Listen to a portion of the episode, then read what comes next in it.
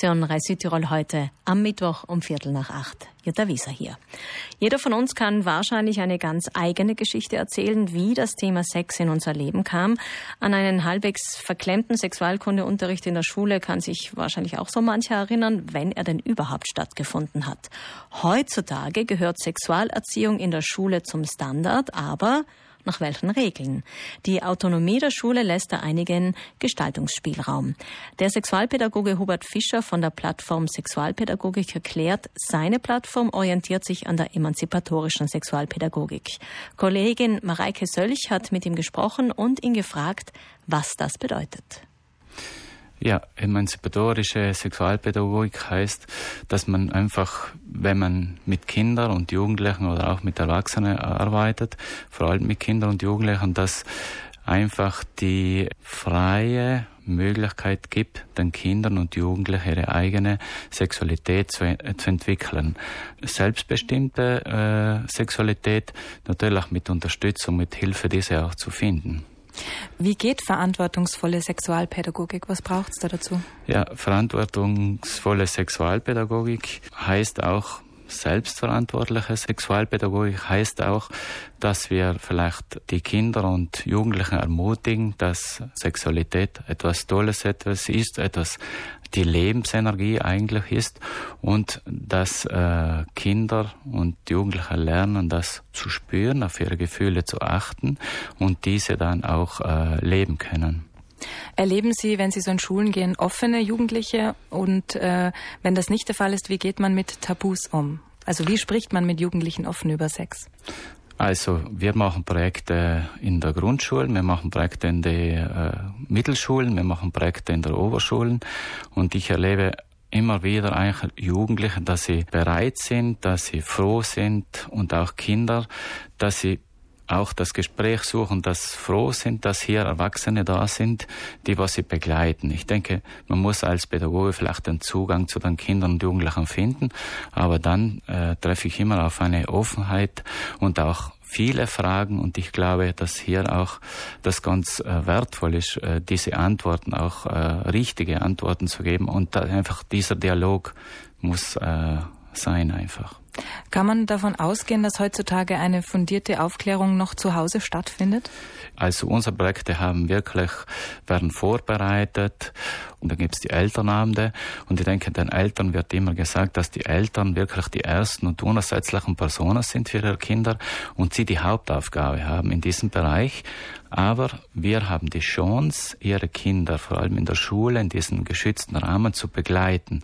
Einen Teil, wir machen sechs Stunden, wir machen acht Stunden und dann haben die Kinder und Jugendliche vielleicht die Möglichkeit, offener mit dem Thema um, um, umzugehen, haben die Möglichkeit, vielleicht auch die Eltern haben die Möglichkeit, mit den Kindern ins Gespräch zu kommen. Das heißt einfach, wir geben so ein bisschen Starthilfe, aber trotzdem die Eltern bleiben einfach die wichtigsten Personen der Kinder.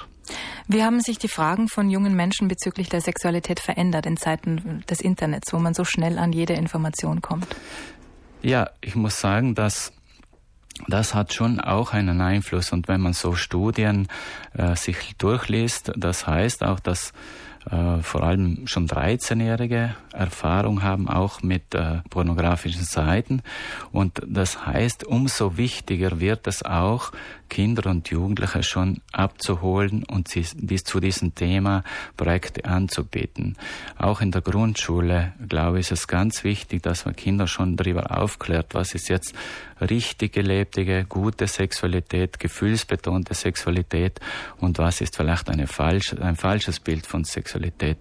Thema Reden, ist Sexualität noch immer ein Tabuthema und welche Konsequenzen ergeben sich Ihrer Meinung nach durch so einen tabuisierten Umgang? ich glaube, wichtig ist, dass man im Gespräch bleibt. Mhm. Wichtig ist, dass man, dass man Sachen anspricht. Je mehr man in Gespräch kommt, über diese Thema zu reden und das eingebettet ist auch in einen, äh, wir wissen immer, Sexualität oder Sexualerziehung ist ein Teil der Gesamterziehung. Und wenn wir das ein bisschen loslösen und weiter äh, auftun, das Ganze, dann glaube ich, äh, hat die Sexualität einen größeren Wert Und wir kommen los von dieser Tabuisierung. Das heißt, es ist nicht dann Tabu, sondern wir reden darüber und äh, Sexualität geht ein Leben lang. Und ich glaube, wir Erwachsene haben einfach die Möglichkeit oder die Chance und müssen uns auch bereit erklären, mit Kindern und Jugendlichen in Dialog zu sein über das Thema. Nach welchen Richtlinien, nach welchen Leitlinien legen Sie äh, Ihre Arbeit an Schulen an und wer kontrolliert diese Leitlinien? Also, wir sind äh, beauftragt vom Schulamt. Es gibt einen Referentenpool, der ist beim Schulamt ange angelegt. Es gibt eben die Dienststelle für Gesundheitserziehung, die das, diese Projekte koordiniert. Und wir bekommen die Aufträge über das Schulamt. Das heißt, in, diesen, in dieser Beauftragung sind bestimmte Richtlinien enthalten. Das heißt auch, das Schulamt weiß genau, was wir machen. Das Schulamt weiß, welche Referenten äh, die Projekte durchführen. Das heißt, wir müssen auch bestimmte Kriterien als Referenten erfüllen. Wir müssen eine fundierte Ausbildung haben, wir müssen eine Praxiserfahrung haben und das wird alles überprüft. Die Projekte werden vorbereitet vom Schulamt, von den zuständigen Stellen, von den Personen. Das Erstgespräch find, findet mit den Lehrpersonen statt, wo das geplant wird. Dann wird ein Elternabend gemacht, wo Eltern vorbereitet werden. Genau das Programm wird vorgestellt. Und was noch wichtig ist, wir als Sexualpädagogen sind immer zu zweit. Das heißt, Mann und Frau, das ist uns auch immer wichtig, diese, auch diese weibliche Figur und diese männliche Figur. Vor allem die männliche Figur ist eben ganz wichtig, weil einfach äh, die fehlt einfach in diesem pädagogischen mhm. Bereich. Und dann wird das Projekt mit den Kindern durchgeführt, evaluiert, eine Reflexion nochmal mit den Lehrpersonen. Und ich denke schon, dass das eben so aufgebaut ist, dass es auch äh, Hand und Fuß hat. Gibt es äh, trotzdem Eltern, die sagen, nein, das möchte ich eigentlich nicht, dass in einem Rahmen, in dem ich es als, als Mutter oder Vater auch gar nicht kontrollieren kann, äh, mit meinem Kind äh, über, über Sexualität gesprochen wird? Ja, wie gesagt, es ist uns wichtig, wirklich äh, das eingebettet in dieser Gesamterziehung. Das heißt, die Schule übernimmt einen, äh, einen Teil dieser Gesamterziehung oder dieser äh, Sexualerziehung. Die Eltern übernehmen den Haupteinteil dieser Sexualerziehung. Und ich habe, sage ich mal, zu 99 Prozent positive Rückmeldung. Das heißt, die Eltern wissen ganz genau beim Elternabend, wer sind diese Personen. Sie bekommen ein, ein Bild von uns, sie bekommen ein Bild vom Programm und ich denke, dann sind sie auch überzeugt. Äh, über Sexualität reden heißt nicht, dass man gleich schon über, den, über Sexualakt oder Geschlechtsverkehr redet und denke, Sexualität ist einfach äh, viel mehr. Es geht vor allem im Grundschulalter um Gefühle zu reden. Wo sind meine Grenzen? Wo sind deine Grenzen? Können wir das uns, äh, können, können wir das respektieren? Es geht auch um verschiedene Lebenswelten. Es geht auch um diese Selbstkompetenz, diese einfach sagen, du bist wertvoll, so wie du bist als Junge, als Mädchen, bist du vielleicht ein bisschen größer, ein bisschen kleiner. Ich denke, wir müssen auch das den Kindern viel mehr vermitteln, denn die Bilder, die so hereinprasseln auf uns, tagtäglich via Medien, das macht, äh, es ist ganz schwierig. Da, da merkt man schon oft die Kinder, die sind in fast in einem so Konkurrenzkampf. Auch Sexualität und Leistung. Und mhm. das macht Körperbilder müssen wir auch ein bisschen zurechtrücken. Was muss der Junge alles können?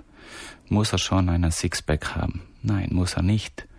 Und das Mädchen muss es schon schön in den Sinn ausschauen, schlank sein. Nein, auch das hat mit Sexualerziehung zu tun. Ich glaube, dass das ganz wichtige Botschaften sind.